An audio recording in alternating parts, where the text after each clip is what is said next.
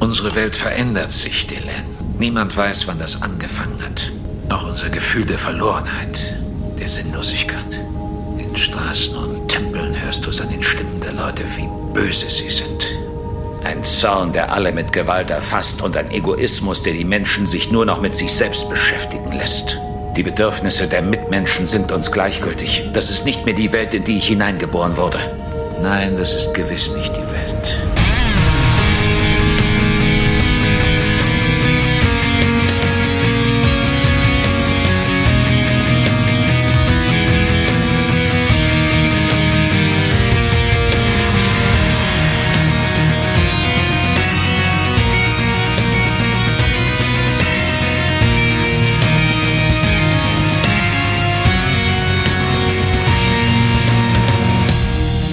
Wem gehört eigentlich dieser Planet? Das ist die Frage aller Fragen, die wir heute mit euch zusammen klären wollen. Und wir sind in diesem Fall erstmal nur zwei. Eventuell kommt unser Stammcaster Raphael noch dazu. Der hat natürlich wieder mal, muss man dazu sagen, technische Probleme. So lange vergnügen wir beide uns. Und wenn ich wir sage, dann meine ich im tiefsten Hessen, glaube ich, äh, Nordheim. Ähm, Niedersachsen, Mann. Es ist Niedersachsen, um Himmels Kurz Willen. Kurz bei Göttingen in der Nähe. naja, ist ja fast Hessen. Ah ja. Den Gregor, hallo. Hallo Sascha, hallo. das liegt daran, dass ich auf der Timelash äh, viel Zeit hatte oder in Kassel-Wilhelmshöhe viel Zeit hatte, den äh, Regionalfahrplan zu studieren. Da war so eine Übersichtskarte und da war Nordheim nämlich drauf. Ja. Ja, und es ist doch nicht weit weg. Es schien also mir nicht bin, weit weg zu sein. Es nee, war, ist es auch nicht also ich bin mit der Regionalbahn auch hingefahren, weil ich einfach keinen Bock auf Umsteigen hatte und ich habe eine Stunde, bin äh, knapp eine Stunde gefahren. Also es war natürlich der die langsamste Bahn, aber somit konnte ich in eins durchfahren halt, ne? Also weit mhm. ist Kassel nicht. Somit auch Hessen nicht. Ja, aber da will man auch nicht lange bleiben, da will man möglichst schnell wieder weg. Ja, also, es gibt keinen Grund da zu bleiben, wir haben es ja schon oft genug gesagt, wir also finden hätten, da einfach nichts, wo wir abends essen gehen können. Also können wir nächstes Jahr äh, quasi uns in Kassel am Bahnhof treffen und nach Nordheim fahren essen. Das ja, dürfte, Witz, da, ganz ehrlich, das wäre kein Problem, ja. es dürfte schneller gehen, als in Kassel was zu finden. Also äh, zehn, äh, zehn Leute kriege ich hier im Haus unter. ich biete das exklusiv an. Okay, nächstes Hörertreffen bei Georg ah, zu Hause. Aber Gregor. Äh, äh, siehst du? Geht mir immer ja. so. Das schneiden ja. wir nicht raus. Nein, das bleibt drin. Und der, der, ähm, ja. ich habe ja damals, als ich die Namensschilder gebastelt habe für die Webseite, äh, habe ich ja prophylaktisch schon für alle welche angelegt, die sich damals bereit erklärt haben und fand dann Gregors Namensschild nicht mehr äh, und habe es dann irgendwann gefunden, als ich dann nach G gesucht habe unter Georg. Ich habe wirklich einen Anfall von Wahnsinn dich als Georg bezeichnet und das ist mir jetzt ein paar Mal schon passiert. Aber das wird ja, dir öfter so. Gott. Ja. Ich verzeih's dir. Ja, okay. Der gute Tim hat seine Dachterrasse machen lassen, also da könnte man auch nochmal äh, Ja, das, das Video habe ich gesehen, es ja. sieht auch sehr, sehr gut aus. Also sehr einladend, macht, ja. Bock, also wir sind bald so weit über Deutschland verteilt, dass wir überall Hörertreffs anbieten können. Vor allen Dingen im Rheinland. Ja, mit einem schweren Fokus immer. Ja, wir können überall Hörertreffen ver äh, veranstalten, wenn ihr im Rheinland wohnt. Ja, im Umkreis von zehn Kilometern. Nein, ja. Ja, im Umkreis von äh, mehreren äh, Meilen um die Station Babylon 5 herum befindet sich ein Planet, der da heißt Epsilon äh, Drei? Drei? Neun? Drei. Genau. Ich, ich verwechsel das immer. Ich sage immer neun. Ich weiß nicht warum. Und äh, um diesen Planeten äh, geht es in einer Doppelfolge, die wir heute besprechen wollen. Und deswegen wird die heutige Folge etwas länger vermutlich. Äh, nehmt euch noch ein Getränk eurer Wahl, lehnt euch zurück in eure Ohrensessel und lauscht entspannt den äh, kommenden 90 Minuten Podcast. wir reden nämlich heute über Voice in the Wilderness oder auf Deutsch, wir haben vorhin schon so rüber gewitzelt, Angriff der Aliens. Anpfiff der Aliens. Ja, ein so absolut nichtssagender Titel, äh, den man auch wirklich, also wirklich Angriff der Aliens, das hätte man generell auch an die Serie schreiben können. Nicht, zu, ver ja, nicht zu verwechseln mit Angriff auf die Aliens, was wir schon gesehen ja, haben. Ja, ja, also wirklich, ähm, naja.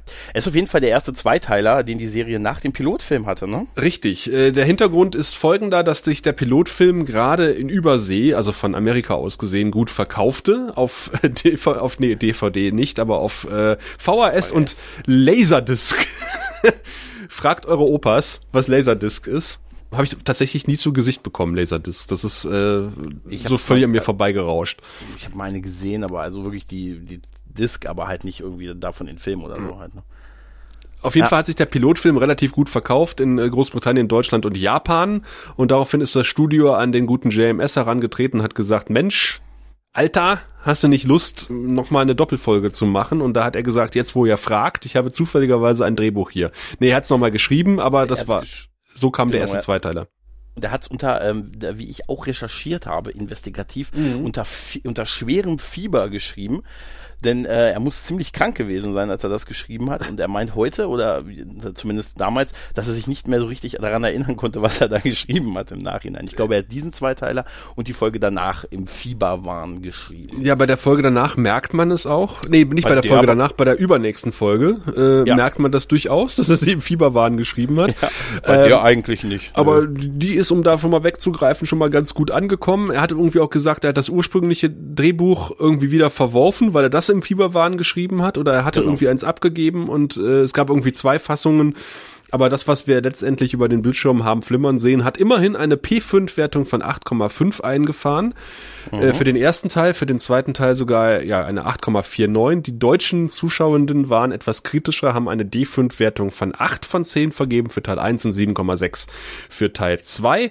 Und äh, Regie hat geführt die gute Janet Greek, äh, ausgestrahlt wurde das Ganze in den USA am 27.07.1994, respektive an Sebastians Geburtstag am 3.08.1994. Da hat er seinen Führerschein bekommen, er wurde zarte 18 Jahre alt.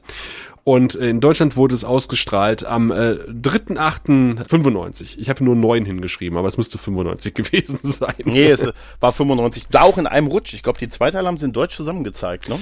Das weiß ich gar nicht. Auf jeden Fall steht nämlich nur ein Ausstrahlungsdatum bei mir. Hat äh, der gute Thorsten Devi geschrieben in seinem äh, Universumsbuch, äh, Babylon 5 Universumsbuch, dass es dort auch ein anderes Synchronstudio war, was den Hut mhm. auf hatte und deswegen spricht auch äh, der Londo-Synchronsprecher die Titelsequenz. Das ist mir auch aufgefallen. Die ich ja normalerweise für den Rewatch überspringe, aber da bin ich irgendwie mal kleben geblieben und habe mich gewundert und habe das jetzt anschließend so. ja, gelesen. Ja, ja, ja, genau. Mir, ich dachte auch, das ist mir noch nie so großartig aufgefallen und dachte ich mir, das kann doch nicht sein und so. Und tatsächlich ist das neu gewesen, ne? Ja. Ja. Oder ja, alt, ja. weil der Pilotfilm, der wurde ja im Original auch von Londo gesprochen. Hm. Die Einleitung. Also das, das passt schon, obwohl ich die danach, äh, die Intros, die Staffeln danach, wo immer so jeder so seinen Teil gesprochen hat, irgendwie das fand ich eigentlich besser. Es war ja im Original auch so, ne? Da hat ja jeder der Schauspieler seinen, seinen Satz da gesagt, ne? Mhm. Naja. Ja. Aber äh, das, da wurde die Serie auch sukzessive besser, bis sie dann, äh, naja, da reden wir nicht drüber. über das dunkle Kapitel ja. Babylon 5. Lass uns lieber über die erste Staffel reden, die ja in der Retroperspektive bei vielen auch schlechter wegkommt, als sie eigentlich ist der Zweiteiler ist durchaus eine der besseren Folgen, um da schon mal vorweggreifen zu wollen. Ja, wir nähern uns mit großen Schritten äh, dem Ende der Staffel auf jeden Fall. Ne? Und äh, die, ähm, man kann schon sagen, äh, die Schatten, also es werden die Schatten werden langsam geworfen und ähm, es tauchen jetzt Sachen auf äh, in dieser Geschichte. Äh, die halt nach in der Serie noch ganz große Rollen spielen. Also es werden, sagen wir mal so, die Weichen gestellt. Ja, wobei er natürlich in dem Zweiteiler, weil das ja für die Vermarktung gedacht war, auf DVD äh, die Vorgabe hatte, so ein bisschen, bitte nicht zu doll Story-Arc, sondern so, dass man das auch mal gucken kann, wenn man keine Ahnung von Babylon 5 hat. Und da hat er den Spagat verdammt gut hinbekommen. Finde ich auch. Also das stört, das habe ich auch gelesen, aber ich finde auch nicht, dass das großartig stört. Nee. Zumal, obwohl ehrlich gesagt die Haupthandlungsgeschichten ja wirklich weiterhin in diesem, in diesem Universum weiter eine Rolle spielen und auch noch sehr wichtig werden. Sowohl die Nebenhandlung hm. wie auch die Haupthandlung halt. Ne? Vielleicht wäre das mal, wir hatten ja schon mal drüber sinniert, äh, welche Folge man mal gucken könnte, so äh, um Einsteigern die Serie schmackhaft zu machen. Eventuell wäre das so ein Ding. Abgesehen davon, dass Captain nicht Sheridan drin auftaucht, aber äh, naja, da muss man halt mit leben. ja, du hast Raumschiffschlachten, äh, was willst du mehr halt, ne? Ja. Naja. Das Ganze fängt äh, äh, so typisch an, wie eine Folge der ersten Staffel anfängt. Ein Fremder kommt an Bord der Raumstation Babylon 5. Allein da bräuchten wir jetzt eigentlich eine, ein Gewitter eingeblendet. Ein Fremder kommt an Bord der Raumstation Babylon 5, äh, der sich dann als Dral, ein, der ein ehemaliger, also ein Lehrmeister oder ein Mentor von Botschafterin Delane empuppt. Ne? Delane? Äh, ja, Dylan. Ja, die Len. Elaine, ja. Hm. Genau. Äh, der einen jungen Security-Menschen fragt, wirf dich Botschafterin Dylan und der Security-Typ sagt, ich führe sie hin. Dachte Gar ich, kein Problem. Also ja. du siehst, die Sicherheitsvorkehrungen haben auf höchstem Niveau sofort funktioniert. Garibaldi hat seine Jungs gut ausgebildet, auf jeden Fall. ja, ja. Da gibt's an der, in, auch in der Staffel, in dieser Folge noch einige Szenen, die genau auch darauf hinausdeuten. ja. Oh wei. Da wird die Story im Prinzip, die Hauptstory halt eingeführt, indem halt auf dem Planeten Epsilon 3 werden Aktivitäten festgestellt. Ne? So tektonische Aktivitäten und äh, merkwürdige Signale, die halt von diesem vermeintlich sicheren und unbewohnten Planeten kommen, die tauchen so auf und das ist so ein bisschen der Einstieg in diese Hauptstory halt, ne? Genau, und da hat ähm, sagt Sinclair halt, na gut, kümmert euch mal drum, ich muss mal kurz den Diplomaten spielen, fand ich, fand ich einen sehr schönen Spruch und trifft dann vorm Aufzug genau. Miss Winters, die ein bisschen äh, ein, sich davor scheut, den Aufzugknopf zu drücken. Eine der witzigsten Szenen, muss ich ganz ehrlich sagen, die die erste Staffel hat. Also sie ähm, geht vor dem, äh, Talia Winter geht halt vor diesem Aufzug so ein bisschen auf und ab und äh, trifft halt auf äh, nicht Sheridan und äh, sagt halt, ja, ähm, ich, kann, ich habe immer das Gefühl, mal wenn ich diesen, den Fahrstuhl öffne, da steht schon Michael Garibaldi drin. Und er sagt, ja, hören Sie mal zu, äh, das ist ja, das kann ja nicht sein und so, er ist ja nicht allwissend. Äh, äh, und in dem Augenblick geht die Tür auf, äh, Garibaldi steht drin mit einem extrem verschmitzten Lächeln. In seiner typischen Pose mit den Aber wirklich unter die so, Achsel gepressten so nach, Händen. So nach dem Motto, dafür wird er bezahlt, dass er da acht Stunden in diesem Fahrstuhl steht. Und ja, die Tür schließt sich und äh, beide beschließen, doch den Fußweg, Fußweg zu gehen. Es ist super. Aber es hat in der Staffel ja schon häufiger so Szenen gegeben, wo die beiden sich im Fahrstuhl begegnet sind, wo man schon das Gefühl hatte, okay, ja. so ein bisschen Und lauert das ist er halt total auf. Also toll. Äh, der, der Witz ist einfach verdammt gut vorbereitet. Ja, genau, der ist über die ganze, die ganze Staffel immer mal wieder gekommen halt, ne? Mhm, über Folgen hinweg. Das, äh, das ist auch so ein typisch, so schön Babylon 5. Und der funktioniert halt auch alleine. Also, wenn du jetzt diese Folge so ein bisschen aus dem Kontext rausnimmst und sagst, hier, die soll halt Neueinsteigern vielleicht was. Also auch so ist es trotzdem eine witzige Szene halt, ne? Ja, ja. Ähm, wir, wir begleiten nun ein äh, Expeditionsteam, was losgeschickt wird, um mal nachzugucken, was mit dem Planeten los ist, mit einem Shuttle ein etwas matschiges Bild habe ich mir aufgeschrieben, äh, aber mhm. das ist ja der, der Klassiker, wenn echt und äh, CGI-Szenen äh, vermixt werden. Genau, ein bisschen matschig. Und ich fand, ähm, ich habe mir aufgeschrieben, ich fand, dass die, die, als die in diesen, diesen Suits gesessen haben, dass die Anzüge wirkten auf mich eine Nummer zu groß. ja, vermutlich. Das ich weiß nicht warum. Wenn sie stehen, sieht man es nicht so, aber wenn die da sitzen mhm. in dem Ding, dachte ich, okay, ist ein bisschen zu groß. Dann äh, kommt ein Energieausstoß, so eine Art Leuchtfeuer, Leuchtsignal nennen sie es, glaube ich, ne? Mhm. Was äh, von dem Planeten halt in den Weltraum strahlt und fast dieses Raumschiff, dieses, ähm, der, also das Raumschiff halt trifft. Sie können halt noch quasi ausweichen und äh, geraten halt ins Trudeln, was halt als Angriff in dem Moment halt gewertet wird. Ne? Das ist der Angriff der Aliens?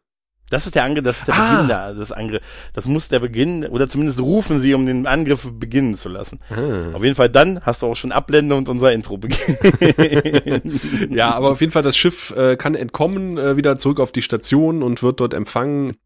Ich habe noch aufgeschrieben, dass sie einen Erste-Hilfe-Kasten im Shuttle haben, was ich ein sehr schönes Detail finde. Ja, ist auf jeden Fall ein schönes Detail. Ähm, und äh, dann kommen sie im Hangar an und auch da ein schönes Detail, es wird nämlich wieder geschweißt. Und ich, ich liebe es, wenn genau. auf der Station geschweißt wird. Ja, du siehst einfach, dass da wirklich so handmade, dass da wirklich richtig gearbeitet wird. Ja. Halt, ne? Aber so viel wie die da schweißen, weißt du? Naja, die, die Station ist halt groß, ne? Wenn du auf der einen ja. Seite fertig bist, ist wieder Kölner Dom, ja? Dann ja. fängst du auf der anderen wieder an. Ja, und es ist halt wirklich Schweißen, ne? Und nicht mit irgendwie so einem Laser, wie es jetzt bei Star Trek wäre es irgendwie so ein Laser, wo keine Funken an den Seiten rausgekommen wären oder so halt, ne? Ja. Also das ist echt schön. Aber ich habe nicht drauf geachtet, ob die vorschriftsmäßige äh, Sichtschutzmaßnahmen ergriffen haben. Äh, ich glaube doch, ich glaube, dass, ich glaube, ich habe mir aufgeschrieben, äh, ähm, dass das so ein einheitlicher Look war. Der Schweißer hat irgendwie so eine rote, so einen roten Suit an und ich glaube auch eine rote Schweißermaske auf. Also er sieht ah. so, in, das ist so ein durchgängiges Outfit. Mir sind die, äh, die Hall-Effekte auf der Synchronspur aufgefallen, als sie durch den Hangar laufen. Aber mir ist dann später aufgefallen, dass irgendwie auf der kompletten Synchronspur ein leichter Hall-Effekt drauf war, die ganze Zeit. Okay. Das ist mir nicht so aufgefallen. Das hat mich ein bisschen verwirrt. Okay. Aber ich habe es ja auf Englisch und auf Deutsch geguckt. natürlich ja. vorbildlich. Ja, ja, ja. Danach ähm, haben wir halt, äh, gibt es halt, wir haben ja schon gesagt, ähm, äh, Sinclair muss sich als Diplomat äh, sein Brot jetzt verdingen und trifft sich halt mit äh, Delane und äh, mit Londo und die verhandeln so eine Art, ich glaube, so eine Art äh, Route, die die Centauri benutzen, so eine Handelsroute. Ne? eine Route, die Centauri und, benutzen. Ho, ho, ho. ja, also eine, also ein, ähm, ein, ja, Nenn, das ist eine Handelsroute.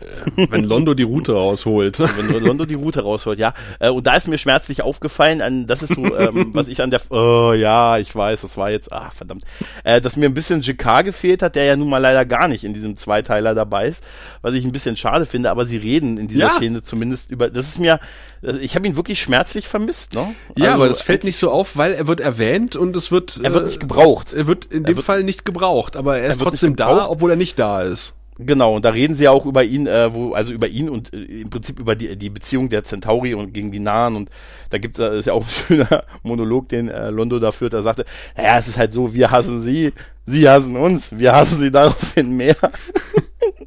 es ist also Opfer der Mathematik.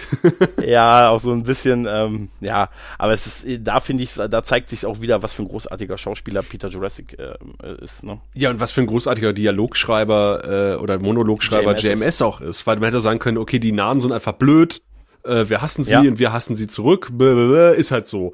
Aber halt, wie das so formuliert wird, auch äh, wenn alle Narren äh, sich zusammentun würden, ihren genau. Hass konzentrieren, dann würde es die Heimatwelt zerstören. Ja, ja, oder, oder unsere, unsere Hauptwaffenstation würde sich Ja, ja, das ist etwas merkwürdig übersetzt.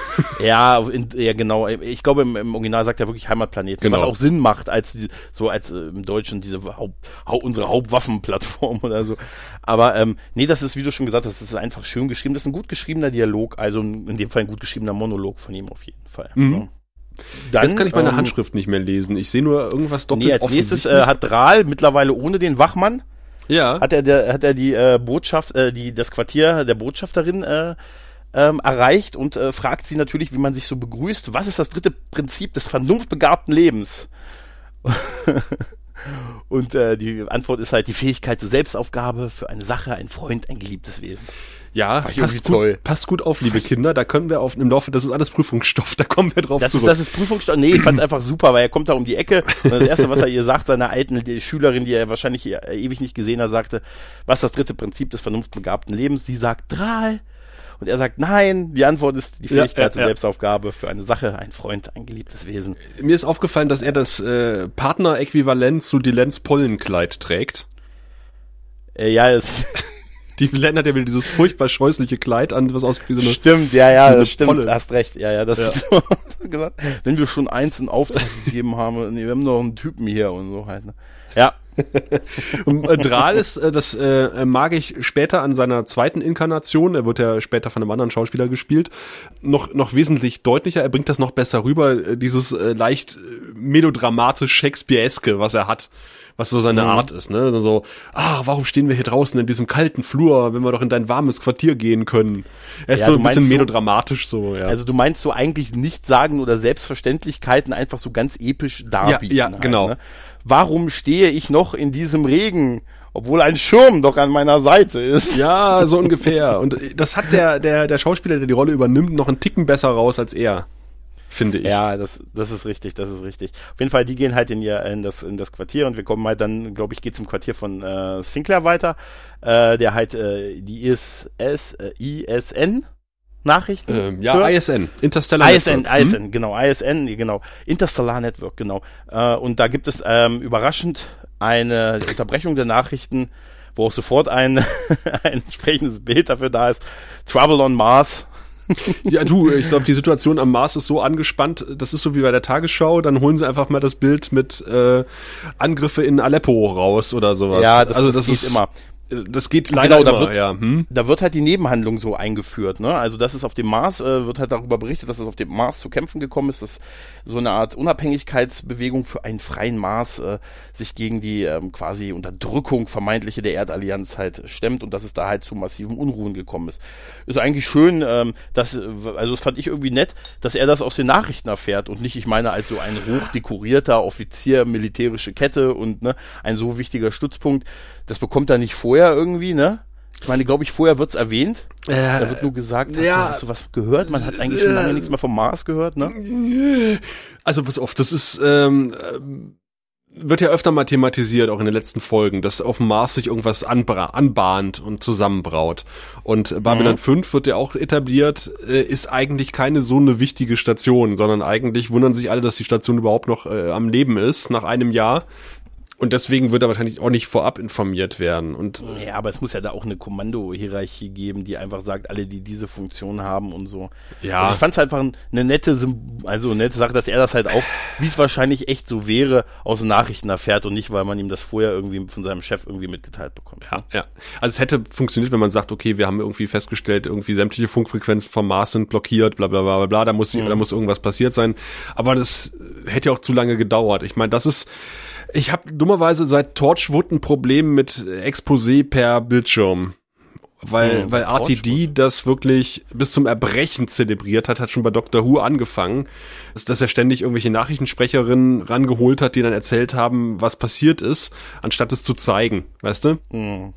Das kann das man JMS nicht vorwerfen, ja. weil das war weit vor äh, Russell T. Davies und äh, Doctor Who. Nee, und da war es da war's natürlich auch wahrscheinlich auch ein Budgetding, gerade bei der Serie halt, ne?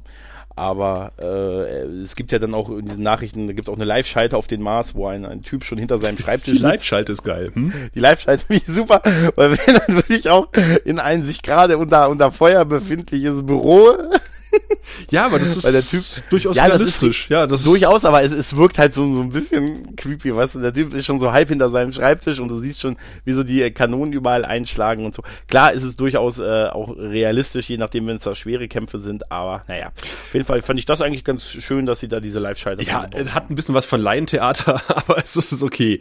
Das ja, ist, äh, sie haben halt zumindest ein bisschen was, was wenn gezeigt. Wenn man auf den Mars geht, dann sinkt das Schauspielniveau gleich. ja, ja, ja. Aber ja, sie haben es halt ein bisschen, ein bisschen was gezeigt und nicht nur gesagt. Ja, haben. ja, das muss man ihnen hoch anrechnen. Ich meine, das Budget ist natürlich auch äh, beschränkt bei Babylon 5. Äh, was mich mhm. ein bisschen gewundert hat, sind die analogen Bildstörungen, die wir dann sehen. Äh, weil das ist so typisch 90er Jahre, das ist heutzutage ja alles schon digital. Mhm. Sowas würde ja, man nicht mehr sehen. Dann ist das Bild entweder da oder man hat äh, riesengroße Klötze drauf oder das Bild ja, ist weg aber du hast nicht das, diese analogen Bildstörungen. Ja, das sieht, das sieht aus wie VHS, ja, die VHS-Bildstörung, ja, ja, ja, genau. Ja, so ein bisschen schon. Naja, auf jeden Fall, die Nachrichtensendung ist halt dann vorbei und dann gibt es äh, die erste Erscheinung. Wie heißt der nochmal? Fahren oder so ähnlich? Waren. Hm? Waren, genau. Waren erscheint äh, auch flimmernd und flackernd, auch mit einer eigenen Bildstörung halt äh, im Quartier des Captains. Genau, ja. und sagt, hilf mir! Richtig. Äh, und? Sinclair ist etwas irritiert. Du, ja, aber er, er geht ja dann zum Essen mit Ivanova und erzählt ihr es halt auch, ne? Mhm. Du, da ist ein Mann bei mir im Quartier. Das scheint am nächsten Morgen gewesen zu sein. Äh, ja, das muss am nächsten Morgen sein. Ivanova hat auf jeden Fall interessantes äh, Frühstückstablett dort, äh, beziehungsweise Inhalt äh, vor sich stehen. Okay. Äh, so ganz komische Obstschale, sieht ein bisschen aus wie ein Eisbecher oder sowas. Also sie, ja, also hm. ich weiß nicht, was Ivanova da frühstückt, aber es sieht auf jeden Fall sehr interessant aus. Stimmt, und ich habe mir hier aufgeschrieben, äh, Frau im Hintergrund liest Zeitung, finde ich schön. Ah, das ist mir gar nicht aufgefallen. ich, Stimmt, dass da, da saß tatsächlich, also da, dass dieser Raum, äh, dieser Frühstücksraum, der war halt sehr gut besetzt, also tatsächlich fast alle Plätze und im Hintergrund, genau hinter Ivanova sitzt eine Dame, die in einer klassischen Zeitung liest. Ah. Fand ich auch irgendwie ein nettes ja, ja, Garibaldi liest ja auch manchmal in einer Zeitung. Ja. Vermutlich jeden Tag in der gleichen ja, so und wundert sich, dass, so. äh, ja. wundert sich nicht, dass da immer das gleiche drin steht. Auf jeden Fall kommt dann Lieutenant Commander Obvious, habe ich mir aufgeschrieben, weil äh, sie unterhalten sich natürlich über die Unruhen auf dem Mars und Ivanova sagt dann, ach ja, sie sind ja auf dem Mars geboren. Ja. Ja, ja. Hm? das stimmt. Lieutenant Commander und ihre Mutter, aber ihre Familie wohnt doch da nicht mehr. Nein, schon lange nicht. Somit hätten wir auch schon die Hintergründe unserer wichtigsten Figuren abgeklappert. Super. Na, aber wir erfahren Stimmt. zumindest, dass er auf dem Mars aufgewachsen ist. Das war auch neu. Aber leider ja. etwas mit der Plexiglasstange von Dr. Kyle auf den Kopf geprügelt. Ja, ist auch jetzt für die Folge auch relativ, äh, ja gut, ist eigentlich egal, ne? Soll halt wahrscheinlich nur so ein bisschen so eine emotionale Bindung der Hauptfiguren dran ähm, binden. Ne? Und dann möchte Sin ja. Sinclair ihr ja gerne von dem halbtransparenten Mann in seinem Quartier erzählen, überlegte sie aber anders und geht und lässt sein Tablett einfach stehen. Und mhm. räumt erstmal nicht ab und, ich, und Ivanova guckt so komisch, dass ich äh, die ganze Zeit gedacht habe, sie klaut gleich irgendwie Essen von seinem Tablett und guckt sich an, was hat denn der da zurückgelassen, der Chef, was kann man davon noch essen? Geil wäre es, wenn sie es wie jemand anders noch hingestellt hätte oder so. Ja. Nee, ja, stimmt. Ja geht dann, glaube ich, bei äh, Delane und Drahl im Quartier halt der Botschafterin weiter. Delane? Warum sagst du immer Delane? Ja, ja. Ich weiß auch nicht, ich hab's jetzt irgendwie so drauf. Delane. Delane, ja? ja, Delane. Okay. Ich hoffe, das schneidest du raus. Nein. Nein. Ist okay. Also äh, geht es weiter und ähm, ja, ich habe mir nur aufgeschrieben, äh, irgendwie, äh, dass sie eine interessante äh, Kanne Wasser da hat. Oder da, ich, also ich hatte eine gewisse Assoziation, als ich diese Kanne gesehen habe und dachte mir auch, das Hooker Wasser ist schon Nein. Ich dachte, sie ähm, pustet rein. Äh, ja, ich hab auch, weil das Ding hat auch irgendwie oben so was, das hat irgendwie ja, wie so ein Stück Papier, was so wie ein Filter ausgesehen hat. Und da, da habe ich ja. mir gedacht, das ist ja eine ganz, also ich fand die, die Kanne ein bisschen merkwürdig. Auf jeden Fall, ähm, ist da eine klare, offensichtlich nicht alkoholische Flüssigkeit drin und, ähm, und Drahl berichtet ihr, ihr halt von seinem Leid so ein bisschen. Ich glaube, im Prinzip kann man sagen, dass er sich nutzlos fühlt und dass die Gesellschaft immer mehr verroht und keiner mehr für den anderen da ist und äh, er irgendwie das Gefühl hat, ähm, dass das nicht mehr die Welt ist, in der er mal geboren werden wollte oder geboren ist und so halt so ungefähr, ne? Ich, so ein bisschen eine Sinnkrise, die er da hat. Ne? Ich fand das einen sehr schönen Dialog, ähm, der ähm, erschreckend äh, exakt das heutige Gesellschaftsbild trifft. Ohne Witz, ich habe mir aufgeschrieben, Pegida-Fragen ja. auf Mimba. Ohne Witz.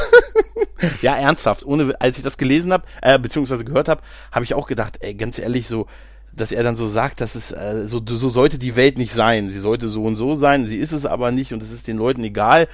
Ja, nur noch Hass, wohin recht, man guckt. Ist, äh, es ist nur noch Hass, wohin du guckst, alles, obwohl alle die Leute dafür keinen Grund dafür haben. Ne? Ja. Und äh, da, du hast recht, also es ist ähm, eine erschreckend besch präzise Beschreibung, wie man sich so ungefähr die letzten paar Monate oder einem Jahr so ein bisschen fühlt auch bei uns. Ne? Ja. Und dann äh, hat er gesagt, er will lieber ins Wasser gehen. Nee, er hat gesagt, äh, äh, äh, I want to go to the seas. Äh, was, was, ja. hat er im Deutschen gesagt? Ja, ich möchte, ich möchte ins Meer. Ja, und da habe ich gesagt, habe ich aufgeschrieben, Drahl will Seefahrer werden. Ja, ich hab's auch. Ich habe das wirklich nicht. Was heißt das denn? Was will er Selbstmord begehen oder ist das Wasser seine Herkunft? Ja, oder? ja. Erst dachte ich auch so ein bisschen wie wie Weiland halt äh, der der verrückte König, der doch nicht verrückt war, wie man wenn man neueren Quellen Glauben schenken mag, äh, da in Bayern, Ludwig der Zweite, der mhm. in den mhm. See gegangen ist.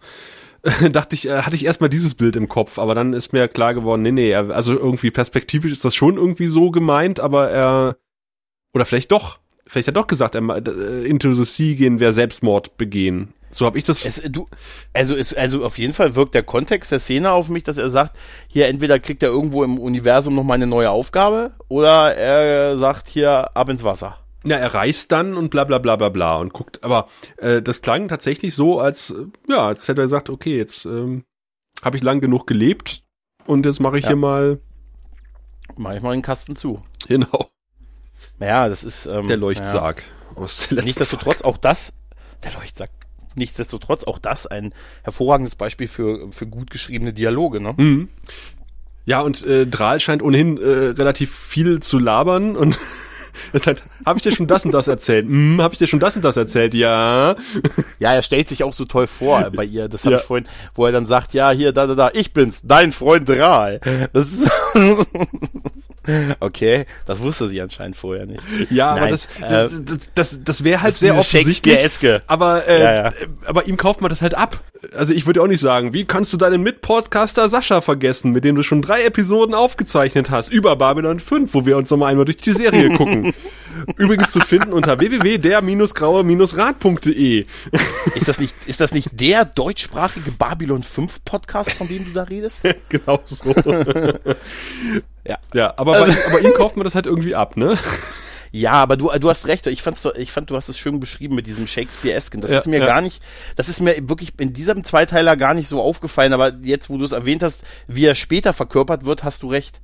Und das ist da wirklich, also auch so Kleinigkeiten, hochtheatralische Sachen machen, das stimmt wirklich. Und äh, die Len guckt ihn doch irgendwie so an, äh, als wäre es mehr als ein Lehrmeister, ehrlich gesagt. Also sie schmachtet da irgendwie schon Vater? ganz schön. Meinst du verliebt oder eher so Vaterfigur? Also ich denke eher so Commander, also Kommando Pimperle, dass dir da irgendwie, dass da doch mehr gegangen ist als. ah, du weißt, wenn du im grauen Rad was werden, ja, ist wie bei uns, ne? Wenn du im grauen Rad was werden willst, dann musst du mit dem Mann, der die große Maschine bedient. oh, verdammt, jetzt habe ich, jetzt habe ich schon was gespoilt. ähm, ja, Sascha, du als der Typ, der hier die große Maschine will. Nein, ja. Ich kann mich okay. nicht erinnern, dich auf der Besetzungscouch gehabt zu haben, aber. Dann wäre ich, dann wär ich auch nicht hier. ähm, Nein, auf jeden Fall, ähm, also wie gesagt, eine sehr schön geschriebene Szene, die halt diese Beziehung der beiden halt verdeutlicht und vertieft halt, ne? Ja. Ähm, dann äh, geht's, glaube ich, mit der Nebenstory auch weiter, nämlich das. Äh, nicht ganz. Oder? Erst trifft, äh, kommt noch ein ganz schöner Dialog, in dem Londo auf äh, Sinclair trifft und sagt, ich habe gehört, Sie haben da was entdeckt auf dem Planeten. Würden Sie mir das sagen? Und er sagt so, Ach, nein. Stimmt. Genau. Wenn Sie was Wertvolles finden, Sagen Sie uns doch Bescheid. Nein. ha, dann sind ja wohl die Fronten geklärt. Genau. Ganz großartig. Toller Dialog, oder? ja. Ganz, ganz großartig. Stimmt. Und dann ist es so, dass äh, wir sehen, dass äh, unser hochgeschätzter Sicherheitsoffizier Michael Garibaldi versucht unbedingt äh, jemanden auf der Marskolonie zu erreichen und versucht es über die ähm, Kanäle der Erdallianz mhm. ähm, einen Kontakt äh, herzustellen und besteht auch auf seinen Titel. Ich habe es mir nur aufgeschrieben: Sicherheitsoffizier Axis Level Ultraviolett Alpha. Nützt ihm nur nichts. Nö, er kommt nicht durch. Nö, sie sagt, nee, ähm, aber warum will er jemanden auf dem Mars äh, erreichen? Er hat nämlich äh, eine ehemalige Freundin da, Lise Hampton heißt die Rolle. Ich glaube, mhm. sie wird da auch zum ersten Mal erwähnt. Es war so eine ganz, ganz große Liebe, mit, äh, also seine große Liebe, die er später in der Serie auch, also sie spielt später noch eine Rolle, halt, ja, eine sehr große sogar. Schneller als man denkt sogar. Geschichte. Richtig, genau, aber da wird sie das erste Mal erwähnt und auch das erste Mal dann am Ende gezeigt. Aber äh, die Erdallianz kann ihm nicht wirklich helfen. Naja, also sie hatten ja so eine Art äh, ähm, ja, Beziehungsstreit und äh, sie sind aber nie richtig auseinandergegangen. Sie hat gesagt, also ich komme auf keinen Fall mit nach Babylon 5. Genau. Du kannst machen, was du willst und er ist nach Babylon 5 gegangen. Aber sie hatten halt nie offiziell Schluss gemacht. Und äh, ja, und das ah ja, stimmt. Und es war auch irgendwie so, er hat doch gesagt, er hat da irgendwie auf dem Mars immer wieder versagt. Und genau. dann dachte er, ja, nehme ich bei Babylon 5 nochmal einen Anlauf. Und sie wollte nicht mit. Ja, und äh, daraufhin ist die, äh, haben sie sich so mehr oder weniger halt äh, so im Stillschweigen getrennt. Und äh, er hat das immer wieder bereut und wollte mal anrufen. Und das erzählt er alles äh, unser ähm, geschätzten Talia Winters in einem. Ja, stimmt. Er, er, hat, er sagt ja. nämlich, äh, ich habe da eine Idee, weil das Psychor unterhält dort eine geheime Vorrichtung oder Einrichtung auf dem Mars. Woher wissen Sie das denn? Das spielt doch jetzt keine Rolle. ich frage mich, woher Aber Talia das weiß. Ja, vor allen Dingen äh, zu einem, das er es weiß. Und äh, ich meine, die reden über so eine Geheimorganisation, die ja nun mal dafür bekannt ist, da sehr äh, nicht so gut drauf zu reagieren. Und dann sagt er, fragen Sie mal bei Ihren Chefs nach, da wir beide es offensichtlich ja wissen jetzt, äh, ob ich da eine Verbindung kriege. Ich meine, ganz ehrlich, ist ein bisschen gefährlich wahrscheinlich. Naja, oder? aber das zeugt ja davon, äh, wie sehr er irgendwie an Lies hängt. Und dass Talia bereit ist, ihm zu helfen. Ja. Halt, ne? Also wie gesagt, mich wundert halt, dass Talia davon äh, äh, weiß. Also das ist, das, sie ist ja eine kommerzielle Telepathin im Grunde genommen. Das ist ja, ja ungefähr so, äh, als wüsste die äh, die die Pförtnerin äh, vom vom Tresor des Chefs im Büro. So. Ja, das das stimmt schon. Stimmt. Sie ist eine kommerzielle Telepathin. Ja. Das macht eigentlich nicht so wirklich viel Sinn, dass sie es weiß. Weißt du, was auch nicht viel Sinn eigentlich. macht? Ha? Die Tischplatte. Die Tischplatte? Sitzen an einem, äh, in einem, in einer Bar oder sowas, an einem, ja. an einem Tisch, der zu 90 Prozent mhm. aus einer unpraktischen Lampe in der Mitte besteht und nur zu 10 Prozent aus einer eigentlichen Tischplatte. Ja, diese Lampe sieht aus wie so, so ein Mikrofon. Da, da fängt schon an halt, ne? ein leuchtendes Mikrofon. Ja, stimmt. Und da hast du ungefähr fünf Zentimeter Platte drumrum und das ist wirklich total albern. Wer ähm, baut solche Tische? Nicht, da kriegst du vielleicht zwei Getränke drauf und das war's ja, dann, ne? Und die dürfen nicht in breiten ja. Cocktailgläsern kommen. Ja, Höchstens in Kölschgläsern. die die äh, breiten Tische kommen erst mittags, wenn es Essen, wenn es Mittagsbuffet gibt. Ja, wenn wenn äh, sein Assistent Lou dort seine Burger vertilgen wollte, dann hätte er ein mhm. Problem. Ja, dann müsste sie auf die Lampe stellen. Also das, das, äh, ganz ehrlich, muss man echt einmal empfehlen, die Folge nochmal gucken. Ey, ganz ehrlich, dieser Tisch ist der absolute Hammer. Design-Horror. Ja, das Form ist ein over Function. Ich glaube, das ist ein, ich glaube, dass das ein gedachter Aschenbecher ist. Also von der, der ist echt super. Haben wir ja. eigentlich heute mal Rauchen sehen auf Babylon 5? Hm. Keine Ahnung. Müsste ich echt nachdenken. Müsste ich auch. Also ich weiß, dass Garibaldi später auf dem Mars mal eine Zigarre raucht. Aber äh, auf der Station wüsste ich jetzt nicht. Ist mir. Nee.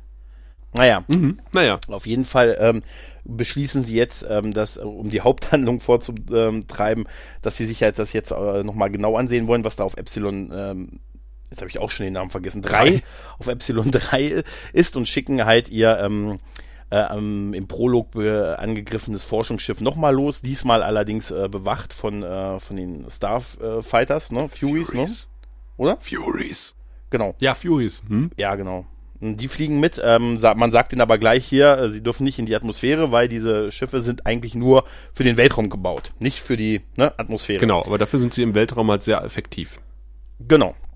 Äh, ja, und äh, daran hält sich allerdings äh, unser, äh, unser Forscherteam nicht so ganz. Die wollen tauchen ein bisschen tiefer in die Atmosphäre ein. Völlig überraschend. Und es wird völlig überraschend. Hätte keiner äh, mit und gerechnet. sagen auch, Ja. äh, zu einem äh, hat keiner damit gerechnet, obwohl sie vorher ja von Ivanova dazu auch eingenordet wurden, Mhm. dass sie da was nicht tun. Ähm, obwohl sie dann aber sagen, und das habe ich mir noch aufgeschrieben, ähm, ja, das müssen wir tun, ansonsten wäre ja diese ganze Aktion total sinnlos, weil wir ja gar nichts sehen könnten.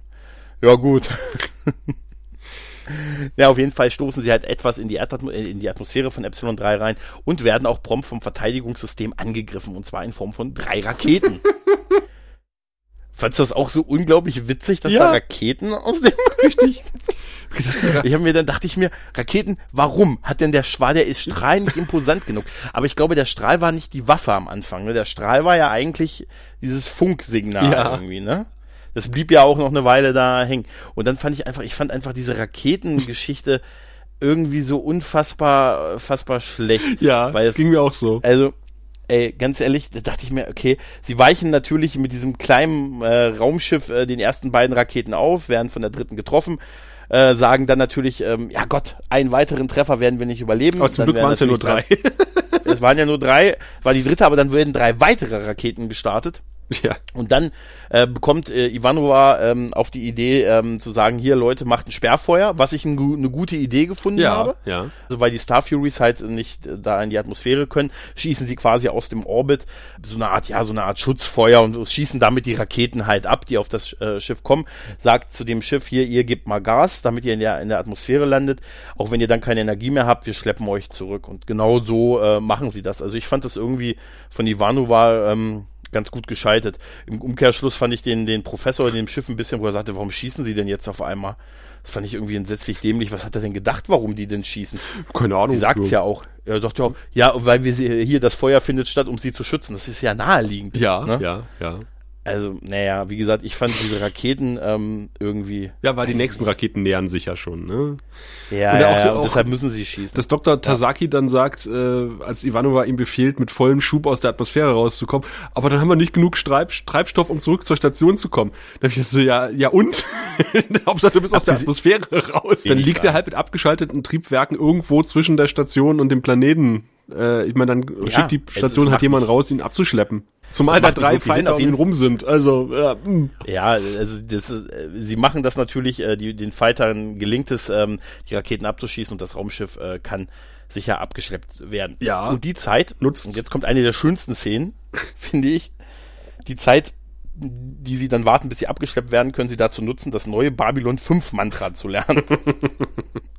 Weil ähm, äh, unsere liebe Frau Ivanova ist natürlich entsprechend sauer und ähm, sagt dann schon so nach dem Motto, ey Leute, ihr merkt euch schon mal, dass ihr könnt euch schon mal das ähm, Babylon 5 Mantra äh, auswendig lernen. Es, äh, Ivanova hat immer recht, ne? Und Wenn sie nicht recht hat, ne? Also es ist wirklich ähm, eigentlich sehr toll, weil sie da den einfach gleich nochmal ordentlich einen mitgibt für diese Scheiße, die die da gebaut haben, ne? Die offensichtlich war, dass es ein Fehler gewesen genau. Und wenn das nochmal passieren sollte, reißt sie ihm persönlich die Lunge raus. Ganz genau, ja, ja. Und entschuldigt Denn sich dann Ivanova aber auch gleich. Gott. Und dann Äh, äh, Ivanova ist Gott, genau. Und danach sagt sie gleich, hier, Gott ist nicht persönlich gemeint. guckt sie halt oben in die Ecke des, des Bildschirms und sagt, war nicht persönlich gemeint, lieber Gott. War nicht persönlich. So, so in der Art. Aber das ist, ich fand, äh, das, das ist richtig toll. Also das hat auch, das, das ist auch von der Figur super gewesen. Ich meine, ganz ehrlich, das ist ja nun mal nicht nur eine Befehlsverweigerung gewesen. Ich meine, vorher sagt sie es ihm noch, dass sie das nicht machen können, weil sie ihn da nicht schützen können. Ne? Und dann, huit. Die Forscher kommen halt äh, unbeschadet zurück. Man landet halt, wo landet man bei sowas? Im Cap Quartier des Captains. Ja, schneller als man gucken kann. Und der Captain hat einen genau. geilen Swipe-Monitor. Der hat einen geilen zweiten Monitor. Nee, Swipe-Monitor. Der Ach ja, stimmt. kann ihn mit einer Wischgeste anschalten. Ne? Ja, genau. Dann sagen sie, die Raketen kommen aus dem Inneren. die machen dann irgendwie so eine ganz komische Rechnung auf mit, ja, wenn wir irgendwie unter drei, vier Kilometer kommen, also im Erdinneren drin sind, dann würden die Raketen nicht mehr funktionieren. Irgendwie sowas war das doch, oder? Ja, irgendwas. Es ist so ganz merkwürdig, äh, wo man sagt, ja, A, warum sollte das so sein? Warum sollten sie nicht näher im Planeten vom Verte warum sollte es nicht noch ein anderes Verteidigungssystem geben, was wir ja später sehen, dass es das durchaus noch gibt? Naja. Ja, was mir auf jeden Fall sehr gut gefallen hat, war dann äh, erstaunlich gut gespielt von, äh, von Sinclair, der offensichtlich ein Abenteuer wittert und die Gelegenheit, mhm. sie wieder persönlich ins Ge Gefecht zu stürzen und natürlich dann irgendwie so leicht Ivanova angeriemelt, die zurückgeriemelt.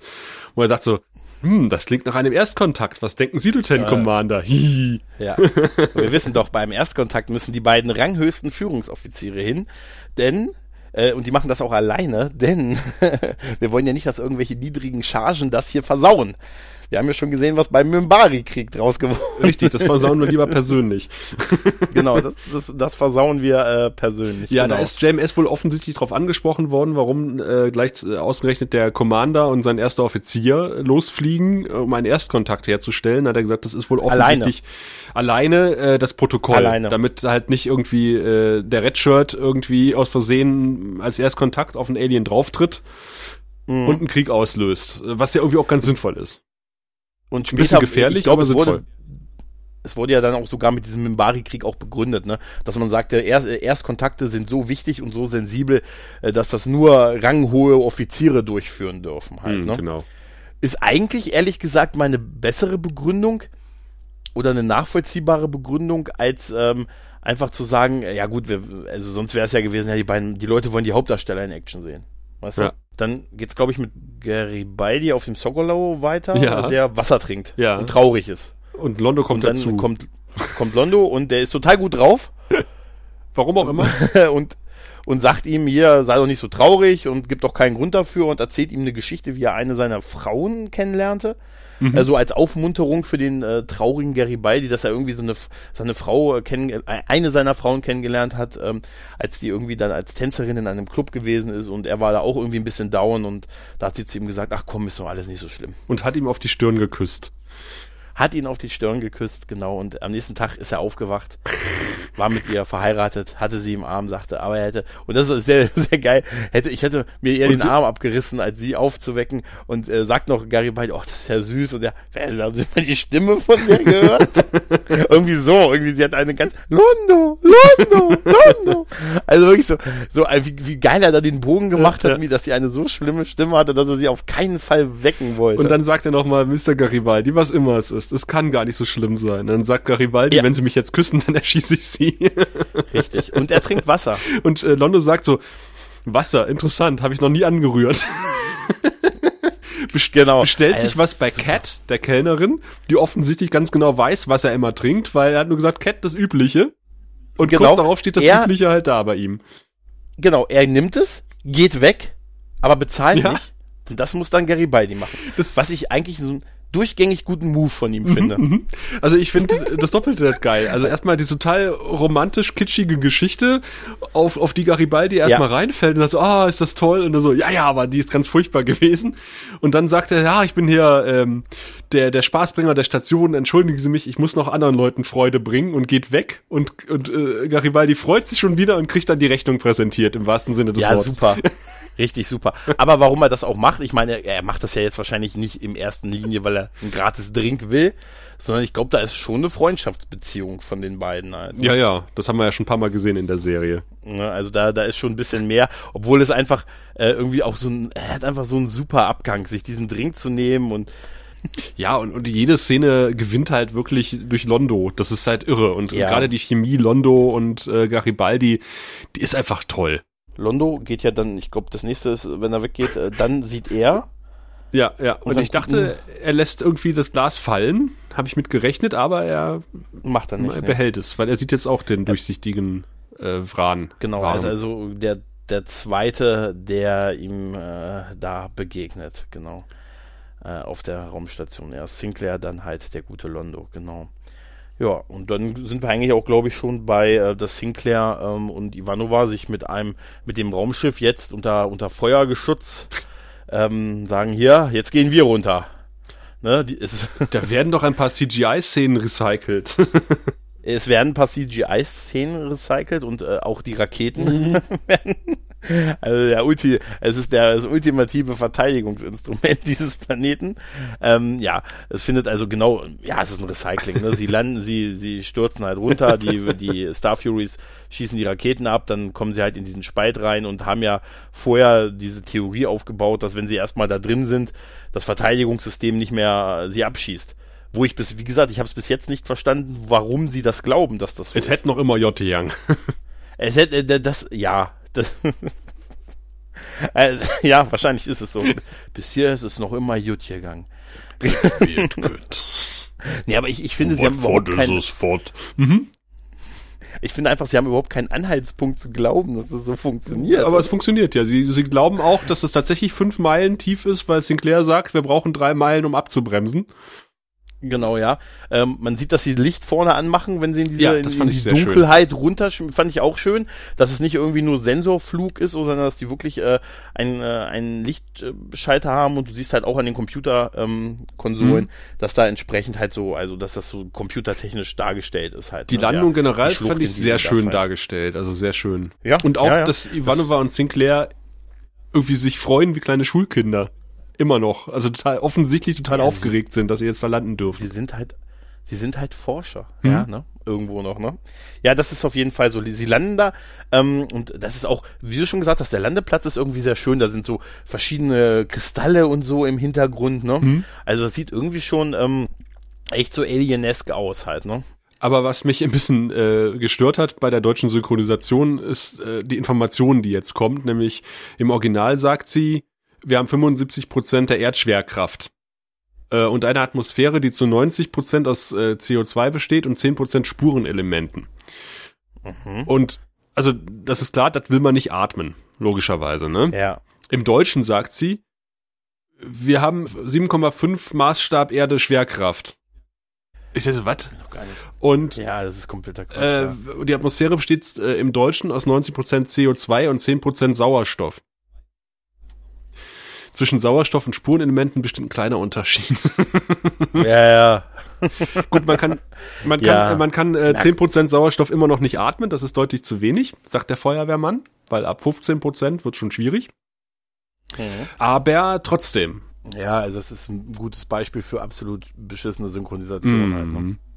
Ja, und dann haben wir, glaube ich, noch, ähm, dann sehen wir noch äh, Lüther, die äh, das Psychor mittlerweile telefonisch erreicht hat und sagt hier, er weiß es, könnt ihr mal eine Verbindung für den Mars äh, für uns herstellen. Und das Psychor, äh, die lehnen das halt ab, aber sind da noch relativ, äh, also ich habe mir nur aufgeschrieben, die ist da noch relativ human. Mhm. Also das scheint sie gar nicht so, dass da irgendwie eine Geheimbasis bedroht wird oder, oder dass das so einfach bekannt ist. Immerhin ähm, äh, immerhin sagt sie ja auch, ja, hier finden Gefechte statt, nur so 500 Meter entfernt von der Station und pipapo. Und dass es halt so eine mega geheime Geschichte ist, also dass man das so weiß. Mhm, da können sie verstehen, das dass wir etwas misstrauisch sind. Das kann man zu Recht verstehen, ja. Aber dafür ist sie dann. Ja, also da, da fand ich das eher ein bisschen harmlos. Ja. ja. Ich fand Talia, ich habe ja aufgeschrieben, Talia etwas naiv. So. ich telefoniere erstmal. die Frage ja. Also bei dem Arbeitgeber hätte ich die Frage nicht weitergeleitet, muss ich dir ganz ehrlich sagen. Ja, ja. Äh, hätte ich ja nicht müssen, sie hätten es ja gewusst, wenn sie mich gescannt Und auch so, naja, äh, äh, Garibaldi weiß ja, dass ihr existiert, also können wir ihm auch genauso ja, gut die Verbindung herstellen und so. Ja, dann ist, ja, dann ist, dann ist alles vorbei. Ja, ja, aber ich meine, ich ja. fand's ja ganz nett von der, von der asiatischen Sea-Lady, dass sie gesagt hat, ja, wir gucken mal auf die Listen und dann melden wir uns. Auch Monster haben. Vielleicht mal einen guten Tag. Nee, das fand ich auch super. Das riesige Psychor-Logo im Hintergrund, das Psychor-Logo auf der Brust halt, ne, also Fehlte nur noch, dass auf dem Videosignal auch irgendwie so ein Logo gewesen wäre. Das wäre cool. Weißt du? so unterschwellig ja, ja, irgendwie. Ja, ja, das, äh, ja, das Kurs, ne? Die, die Mutter des Kurs, der Vater. Ja. Apropos riesig. Ähm, ja. Was so typisch 90er Jahre ist, das ist mir schon bei Star Trek immer aufgefallen, die Taschenlampen. Der mhm. Sinclair und Susan die, schleppen das ist nicht nur ein riesen Teil an Das ist aus Akte X. Ja, ja, da auch, genau. Das, äh, da, bei Akte X, das, die, die haben es richtig gehabt. Bei Star Trek hatten die ja doch auch noch eher so diese kleineren, handlichen Taschenlampen die sie so mit einer Hand auch so in der Hand haben konnten halt, ne? Die so wie so eine Art, ähm, ja, wie so eine, also die fand ich noch nicht so groß bei Star Trek. Ich aber die waren tatsächlich Kabel verbunden riesig. und da sind die Kabel in der Uniform langgeführt gewesen, hinten zu einem großen Batteriepack, damit die geleuchtet haben bei Star Trek. Diese Mini-Handlampen. Ja, tatsächlich, diese Mini-Handlampen. Okay. Also die sind aber speziell gebaut worden. Dafür. Ja, ja. Aber nee, die haben, die haben ja, irgendwie ja. eine Standard-Taschenlampe genommen, aber die halt gepimpt. Im Grunde genommen. Okay. oh mein Gott. Aber hier nee, haben stimmt, sie einfach haben, so äh, das 0815 Taschenlampenmodell der 90er genommen, also den, den Handscheinwerfer. Das aussah wie eine Autobatterie. Ja. Genau, aber es aussah wie eine Batterie mit, mit einem unglaublich scharfen Strahl halt, ne? Aber das wird schon eine Halogenlampe gewesen sein. Aber ich meine, so, so sahen die Taschenlampen nun mal aus in den 90ern. Das ist ja nichts mit LED ja. und äh, mal drei Knopfzellen ja rein und dann leuchtet man äh, einen, einen, einen Canyon aus. Ja, ja. Das ist ja nun, ja, das war was sie in den letzten 25 Jahren an Taschenlampentechnik getan hat, das ist ja, ist ja echt irre. Wenn ich losgetreten bin früher, ich hatte eine Taschenlampe mit einer ganz, so einer ganz normalen Funzelglühbirne drin und dann aber fünf mhm. von den dicken, richtig dicken Batterien, die halt noch größer sind als die Babyzellen. Mhm. Und damit konntest du ungefähr zehn Minuten leuchten, dann waren die Batterien alle. Okay. Und dann hat so noch gefunzelt. Hat noch einer eine Knopfzelle für mich? und das ist halt so ein Moment, wo, wo die Serie unheimlich schlecht gealtert ist, weil mit, ich glaube nicht, dass im ja. 23. oder 24. Jahrhundert jemand mit so einer Taschenlampe rumlaufen wird. Ja, aber dafür haben sie schöne, äh, schöne Masken. Ja, ja, das, äh, ja. ja. Kannst nicht alles haben. schöne, schöne Sauerstoffmasken mit diesen beiden Tanks an den Seiten und so. Komm, das ist, ne? Ja. Die jetzt immerhin, Gut, äh, im Gegensatz ja. zum Pilotfilm, auch über die Augen gehen. Weil, wie gesagt, in, ja. in einer Atmosphäre, die aus Spurenelementen besteht, möchte ich nicht, möchte ich bitte was über meinen Augen haben. ja, was machen wir denn, wenn die Atmosphäre für unsere Augen, ach Quatsch, stell nicht so an. nee, genau. Dann ähm, leuchten ihnen diese Lampen, äh, die Scheinwerfer strahlen auf am Boden liegende Leichen. Also haben es bereits ein paar vor ihnen geschafft die aber noch nicht so zerwest sind, dass sie komplett weg sind, ne? Das liegt an der Atmosphäre äh, dann, mit den Spurenelementen. Weil man ja keine Scanner hat, verpackt. weil man ja keine Scanner mhm. hat, beginnt äh, die ultimative Gefahrenabkehr. Man wirft erstmal einen Stein in den Gang. Ja, Sinclairs cleverer Steinwurftrick habe ich mir aufgeschrieben. Genau, der dann dazu führt, dass, so ein, dass es ein Lasergewitter gibt. Das haben sie gut gemacht, das sah richtig gut aus. Das haben sie richtig gut gemacht, vor allen Dingen, weil die Funken auch schön schlagen. Ja. Ne? Also das sieht wirklich, wirklich gut aus. Dann äh, macht man, ja, man wirft halt den zweiten und zählt halt jetzt runter, wie lange es dauert. ne? Und dann wird fragt natürlich der Ältere. drei Sekunden, okay. Schaffen Sie das in drei Sekunden? Aber ohne eigentlich zu wissen, wie lang die Strecke ist, weil sie haben ja nur den, die gehen ja nur los, in dem, wie weit sie den Stein werfen. Ne? Ah, stimmt. Wer sagt denn, dass hinter dem Wurf es nicht weitergegangen wäre? Halt? Ich habe vor allen Dingen äh, ein kleines Problem damit, dass er es genau einmal probiert und dann sagt, mhm. ja, das dauert immer drei Sekunden, bis das Ding nachlädt. Ich hätte sicherheitshalber ja, noch mal eine Runde probiert, ob das immer drei Sekunden. Ja, nicht nur das, wer sagt ihm denn, das ist dass es nicht einfach, wenn der Stein noch weiter geworfen wäre, auch der Strahl weitergegangen, also die Strahlen weitergegangen wären. Das Drehbuch. Das, äh, stimmt, er hat, ach, du meinst, er hat das Drehbuch vorher gelesen. er hat ja auch also, auf einmal gesagt, nee, bleib mal stehen, ob, bevor, bevor er den Leichnam gesehen hat. Und da habe ich mir aufgeschrieben, ja, was macht der demütige Mann? Er kniet. Ja. weil, genau, weil mich das sowas von, von an Indiana Jones erinnert hat. Drei Sekunden äh, schaffen sie das, Ivanova. Sie sagt, ja klar, und die rennen, werfen den Stein, rennen los und schaffen es natürlich. Müssen sich allerdings auch noch Indiana Jones mäßig niederwerfen, mhm, mhm, sonst würden, hätten die, aber das ist ein schöner Effekt gewesen. Ja, auf jeden Fall. Also das, das hat echt, auch wenn man, wenn, wenn die dann noch da gelegen haben, da hast du noch so die Funken auf dem Boden gesehen und so. Also ähm, das, das haben sie schon durchaus gut gemacht und man sieht, dass dieses, dieser riesige Planet mit seinen unglaublich vielen Geheimnissen auch äh, das perfekteste Sicherheitssystem an Seiten hat, äh, was mit drei Steinen ausgetrickst werden. Drei darf. Rakete, drei Steine. Ja. Ja, und dann kommt äh, eigentlich auch schon ganz, ja, so ein CGI-Shot der damals sehr cool war, heute so ein bisschen hm, aussieht, wie sie halt, sie gehen halt auf eine riesige Brücke und sind halt in so einer Art riesigen Computer, also man sieht so Röhren an den Wänden, wo so Aufzüge also, rauf und runter fahren. Aufzüge genau. genau hoch und runter fahren, die Kamera zoomt ein bisschen hoch und man sieht, also sieht, es ist okay, ne? Aber damals, also ich weiß noch, als ich das damals zum ersten Mal gedacht, ich mir, wow, wie krass geil und so, ne, weil es ist auch ein schöner Effekt, wenn die Kamera so hoch geht. Aber heute sieht das schon so ein bisschen cheesy aus, ne? Ja, aber ich meine, andererseits, ähm, haben sie mal was anderes gezeigt. Das ist halt nicht wie Star Trek, wo halt jeder Planet aussieht wie äh, der Park neben den äh, Paramount Studios. Ja, weil es der Park war neben den Paramount Studios. Ja, genau. Und dass man halt mal gesagt hat, man macht mal was anderes. Definitiv, ja. Ja. Das fand ich schon sehr schön. Aber weniger mhm. schön fand ich halt den Funkspruch von Ivanova. Das war nämlich dieser Klassiker, Captain, Sie sollten sich das ansehen. Oder Commander, Sie sollten sich das ansehen. Ah, das war die Diskussion, wo sagen, würdest du kommen, wenn dein Chef dich komm, komm, gucken Sie sich das hier mal an. In, in dem Fall war es vielleicht ja. gerechtfertigt, weil man gesagt hat, okay, das ist jetzt irgendwie, damit hätte ich nicht gerechnet, dass da dieser riesige Schacht hinter dem staubigen Korridor ist und dann, äh, wenn der Chef nur mhm. zwei Meter um die Ecke steht, dann kann man das auch mal so sagen. Aber ja, ja, ja, das, ich da bin mittlerweile okay, ein bisschen allergisch gegen diesen Funkspruch.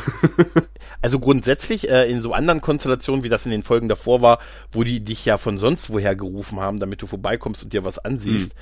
da war es, das hat ja schon, das ist wirklich nicht cool, aber in der Szene war es jetzt eigentlich noch okay, fand ja, ich. Ja, ja, das stimmt.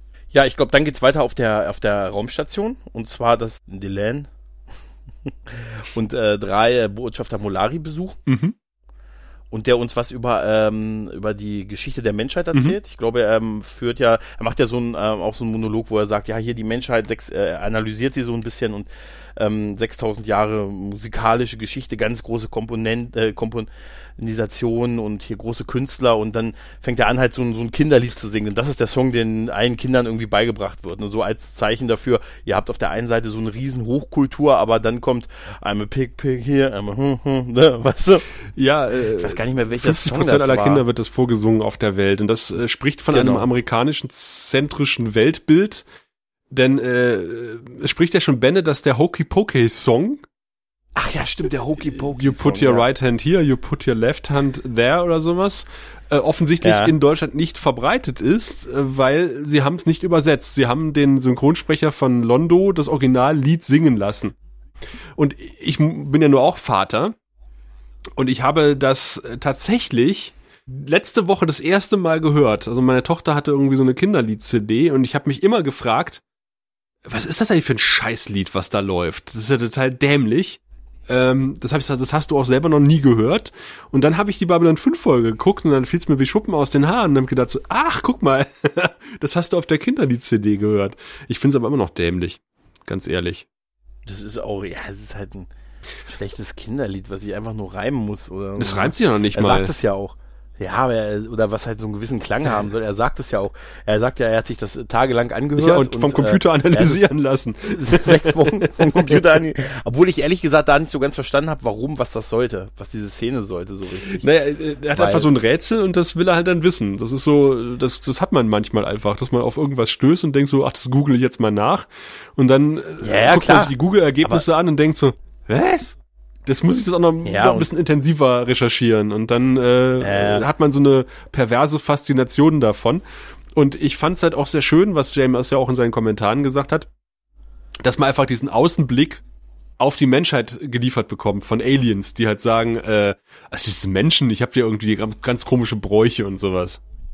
Was, ja, ja, was Londo ja, ja, öfter mal macht, das ist, dass er halt irgendwie diesen, diesen außenstehenden Blick liefert auf die Menschheit.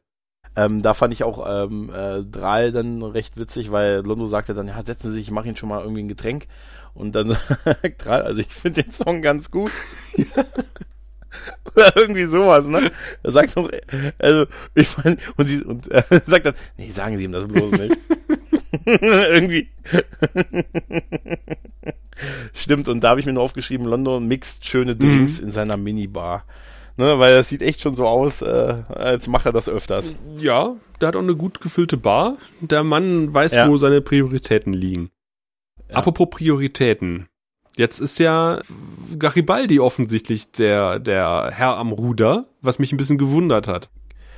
Ja, mich auch. Er übernimmt das Kommando. Der Sicherheitschef wird jetzt auf die steht auf der Brücke mhm. und leitet quasi die Raumstation.